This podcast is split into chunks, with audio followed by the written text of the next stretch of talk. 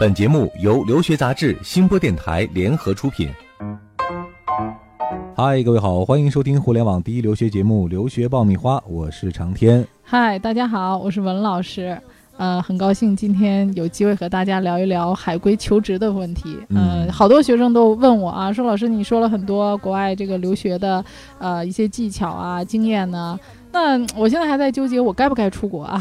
嗯，我出国之后回国就业吃不吃香呢？哎，最近呢有一个很热的电视剧，嗯不知道文老师看了没有，《欢乐颂》，啊，对，其中有一个角色啊，就是刘涛饰演的那个安迪，嗯，海呃，一个典型的呃女海归，对，啊精英美女海归啊，精英海归。嗯回来之后呢，住豪宅，嗯，开好车，然后呢，在非常漂亮的写字楼上班，收入颇丰哈。嗯对自己装扮的也很精致啊。，对，所以呢，很多人就有代入感哈，觉得嗯哎，海归回来，就是留学回来就应该是这样的对，。精英人对士，但是呢，最近我们又在网上看到有一些帖子啊，一些留学生回来之后说，辛辛苦苦留学一趟，没想到回国之后找工作竟然月薪不过三四千，这个落差太大了，嗯，所以很多人就是说我这出国留学到底值不值啊？是啊，很多人都是问值不值啊？啊那，今天呢，我们就来讲一讲海归回国找工作啊，也讲一讲我这个出国留学到底用什么样的价值评判的标准对去衡量值还是不值。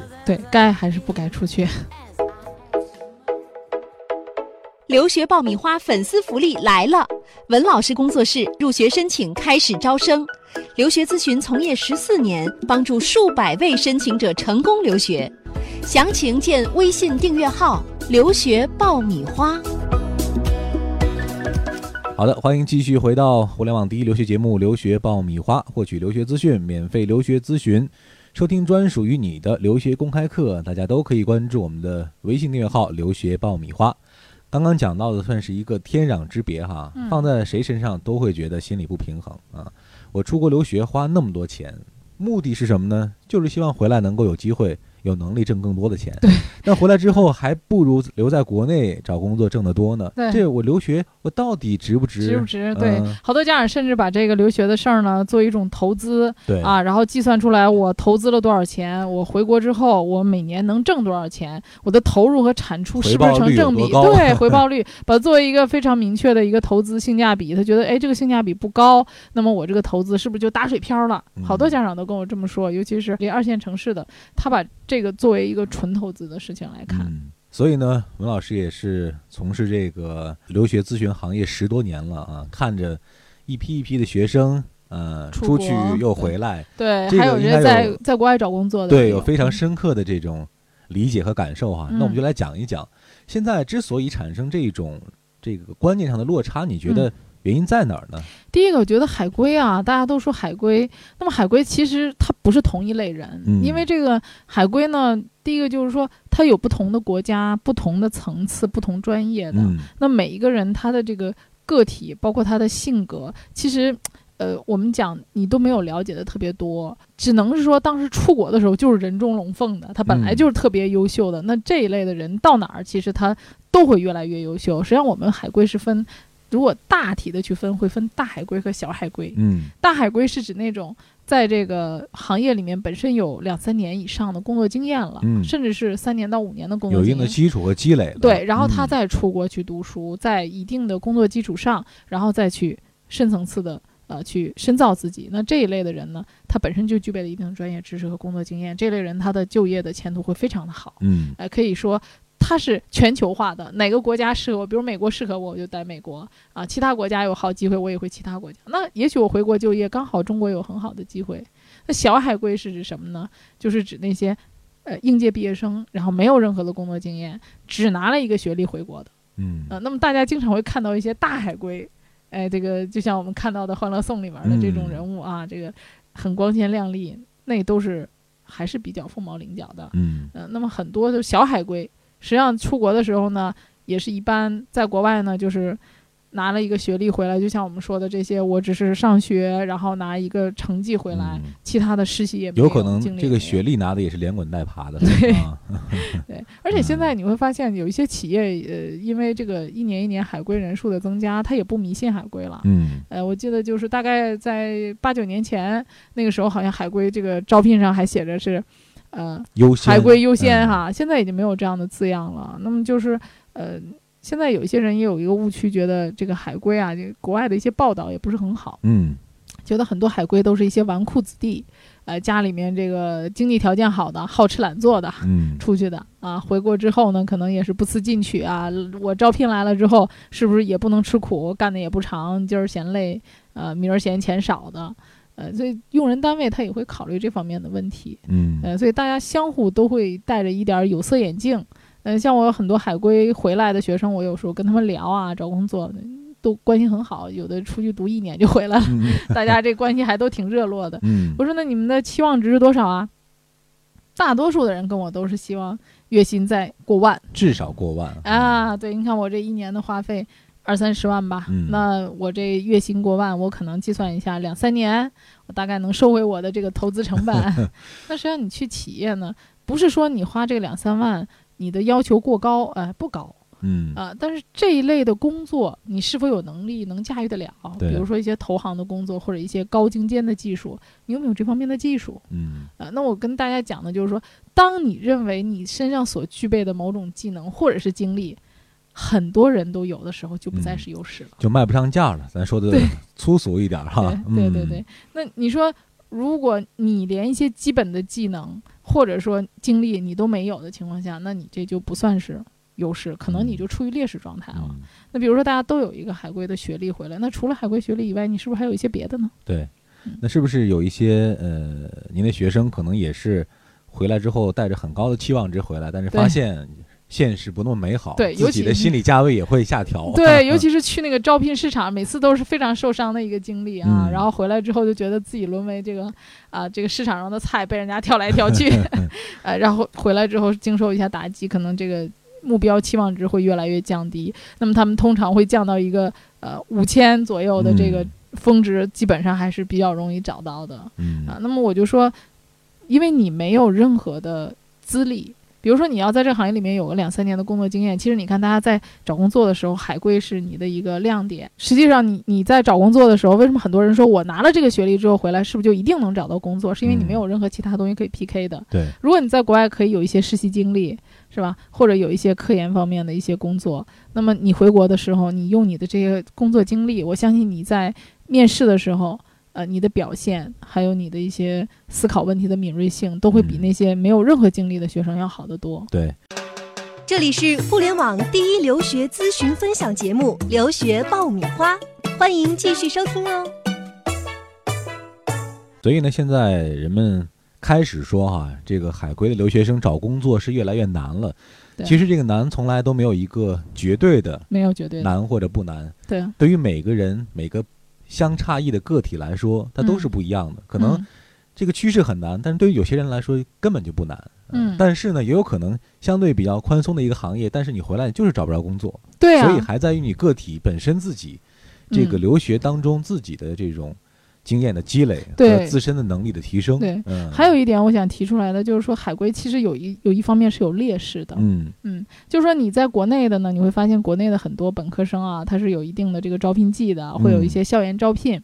但是你发现这些海归呢，很多都是错过了这个招聘期的，就是嗯校园招聘期，就是说只有非常非常少数的企业能开一些国外的这种招聘专业招聘会。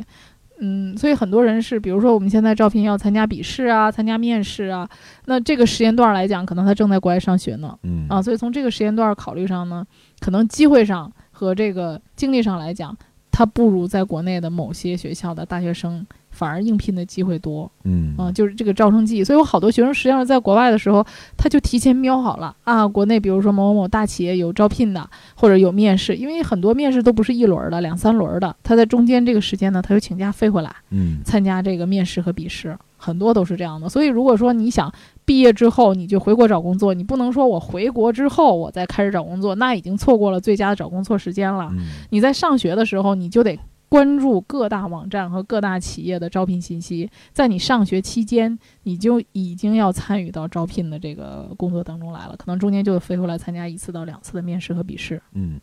呃，现在这个时间，呃，应该说对于很多留学生来说，特别是今年毕业的学生来说，已经进入了找工作的这样一个就业季了。无论是在美国还是在中国，都是开始找工作的时间了。嗯，而且你看这个找工作的时候呢。很致命的一个问题，就是我刚才大多数提到的，就是缺乏实习经历。嗯，无论是中国的也好，还是国外的也好，因为很多的海归的学生啊，在。大三和大四的时候，都是在刷各种分儿，比如刷托福、刷 GRE 啊、刷 GPA，呃，甚至有的是在做科研项目。那么，其实大多数的精力已经就耗光了。嗯，呃，那如果不出国的人，这段时间在干嘛呢？上大四的时候就是在找单位啊，他们其实早早的就已经开始在实习啊、找工作了。那么，在这个方面来讲，你付出了更多的时间在于留学这件事情上，那么反而。呃，在实习这一块儿，跟国内的学生比是有一定的欠缺的。嗯，呃，但是我觉得呢，嗯，如果你前期，比如说我们这些海归的人员，他也有身上很多的优势，比如说你的适应能力，还有你的语言能力，嗯，以及在国外的这种啊生存能力啊，我觉得各方面来讲，其实跟很多的呃国内的一流院校的学生的水平，你各方面来讲。呃，从内内在的素质上，你是很有竞争力的。嗯，呃，所以在这种架构上来说，呃，你的有这个机会去面试，我觉得海归在跟本土的学生比的话，你应该还是有非常多的优势可以去展现的。嗯，所以在这个问题上呢，一方面我们不要过于的乐观，对，不要把这个期望值调得过于离谱，但是另一方面呢，也不要过于悲观啊。对，所谓的越来越难。也只是一个相对的越来越难，嗯，只要你自己做好了充分的准备啊，你自己的价值真正的得到了提升，嗯，那回国之后一定会找到一个识货的卖家啊，一定会找到一个适合你，嗯，心理预期的这样一个岗位。呃，今天的文老师结合这么多年留学咨询的经验哈，看过了这么多的例子，也讲到了呃留学的这一些参与者们这些年起起伏伏的一种心态的变化啊，所以我们也是希望给大家一个。呃，很好的建议，帮助大家调试到一个比较平衡的一个心态啊，也预祝吧，是吧？预祝这个新的一个就业季，对，呃，每一位同学都能够，不管是留在国外的，还是回到国内的，对，都可以找到一个自己满意的工作。对，而且我个人的建议就是说。我每年的学生都跟我说，老师，今年找工作比往年都难，每年都是最难就业季。其实我觉得啊，这个从我内心来讲，现在很好的一件事情就是，越来越多的学生在考虑出国的时候，他会考虑到我自己将来喜欢做什么事情。嗯，那么我觉得这一点是非常重要的。你在一个你喜欢做的事情上，这么一个好的平台上，那么我相信你将来去呃从事这个工作的时候，你才能有你的热情和坚持下去的这个勇气。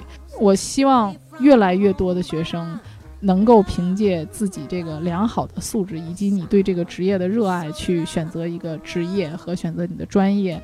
那么，呃，不要认为海外的一个文凭啊就可以解决所有的事情。嗯，关键的不在于那一纸文凭，而在于在国外的这几年你到底收获了什么。对，开阔了你的眼界，你的能力也要能跟上。嗯。好了，今天我们就聊到这儿啊！这里是互联网第一留学节目《留学爆米花》，获取留学资讯，免费留学咨询，收听专属于你的留学公开课，大家都可以关注我们的微信订阅号“留学爆米花”。那今天我们就先聊到这儿，各位再见，下期再见。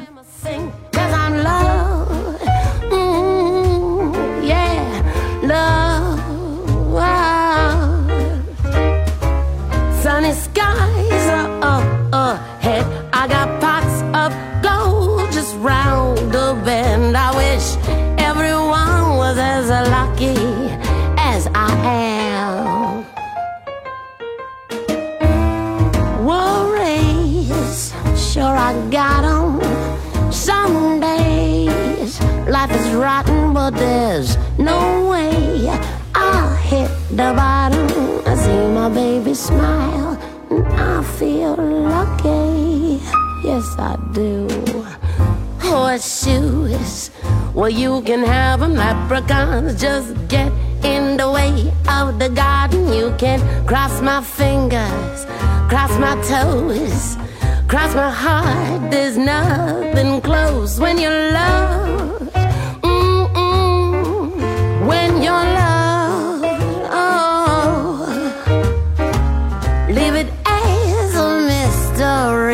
Cause you know I'm charmed as anyone can be. I wish everyone was lucky. I wish everyone was lucky. I wish the whole wide world was as lucky as I am.